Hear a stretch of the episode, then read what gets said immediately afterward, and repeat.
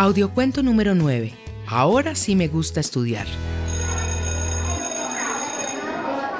Ya estoy en séptimo grado y ahora sí me gusta estudiar. Cuando estaba en los primeros años de primaria no me gustaba ir a la escuela, porque me tocaba vivir en el internado lejos de mis papás y de mi familia. Además, no entendía casi lo que los profesores hablaban en español. Ellos le decían a mi papá que yo estaba desnutrida porque no los entendía. Lo que no entendía eran tanta cosa que hablaban tan rara. Las señales de tránsito, los carros, las motos y los peatones.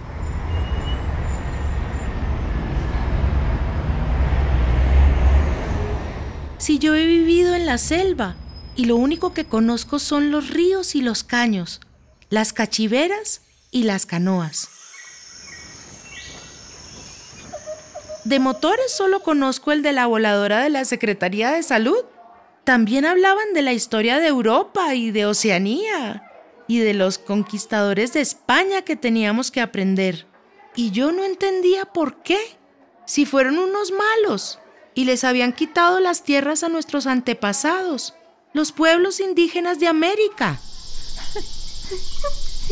Cuando estaba en el internado, lloraba horas y horas por las noches pensando en mi papá.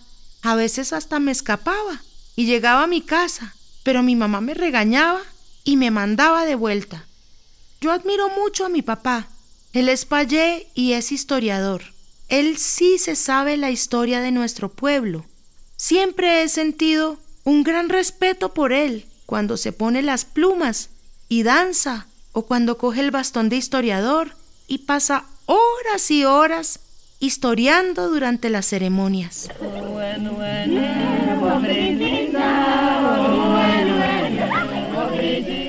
En mi comunidad todavía hacemos las danzas y las ceremonias del calendario tradicional.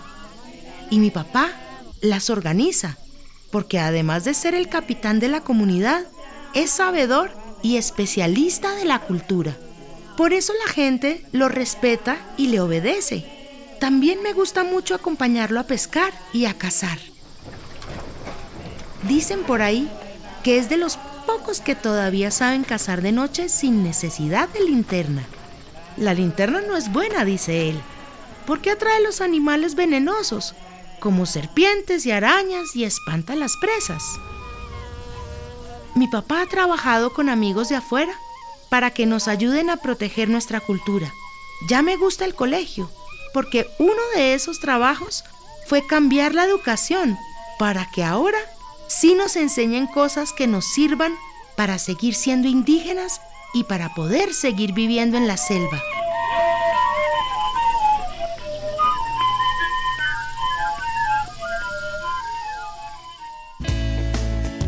Todavía estaba en primaria cuando comenzó a funcionar el nuevo modelo de educación propia.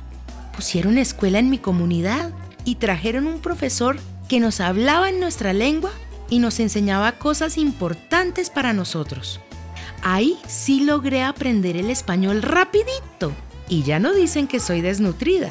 Ahora dicen que soy inteligente y que puedo seguir estudiando. Yo quiero acabar el bachillerato, pero no me quiero ir de mi comunidad porque me gusta la vida aquí, en esta selva que nos da todo lo que necesitamos para vivir bien.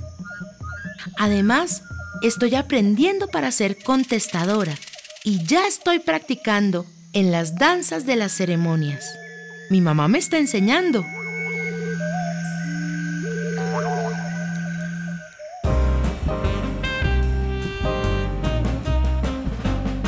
Para tener en cuenta.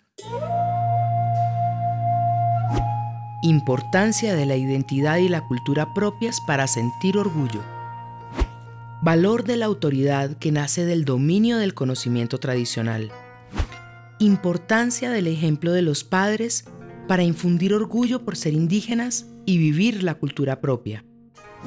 Derecho a la identidad, cultura y tradiciones vivas. Lengua propia que debe ser la primera lengua, mientras que el español es la segunda lengua que se enseña en las escuelas. Adecuación de la educación para fortalecer la cultura. Nadie tiene derecho ni poder para separarnos de nuestras familias y comunidades. ni siquiera por motivos de salud o educación. Derecho a la autodeterminación, que se ve reflejado en las instituciones propias como los sabedores o especialistas de la cultura, sabedores, historiadores, contestadoras, el derecho a construir el modelo de educación propia que el padre de la narradora lidera para preservar la cultura, el derecho a mantener los modelos propios de subsistencia, por ejemplo, calendario tradicional, ceremonias, cacería, y a querer seguir viviendo en su territorio y según sus tradiciones y formas de subsistencia, y que se debe ver reflejado en una educación pertinente que anime a quedarse en el territorio en lugar de obligarnos a salir a la ciudad.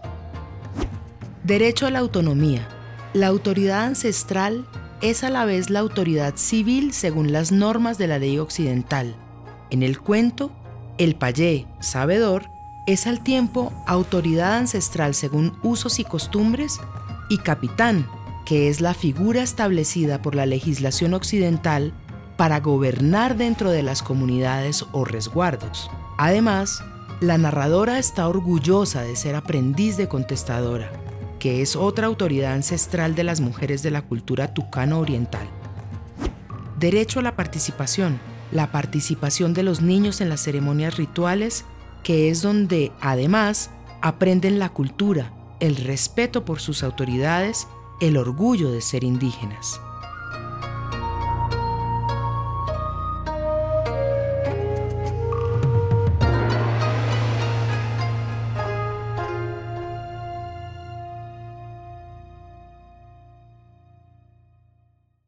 Este audiocuento forma parte de la colección que acompaña la Guía de Formación de Agentes Interculturales para la Promoción de los Territorios de Vida. Textos Carolina Maya. Narración Ana María Pacheco. Musicalización y ambientación sonora Fundación Casa Acústica. Producción Centro de Estudios Médicos Interculturales. Esta producción ha sido posible gracias al apoyo del pueblo de Estados Unidos a través de USAID. El contenido es responsabilidad del SEMI no necesariamente refleja el punto de vista de USAID o del gobierno de Estados Unidos.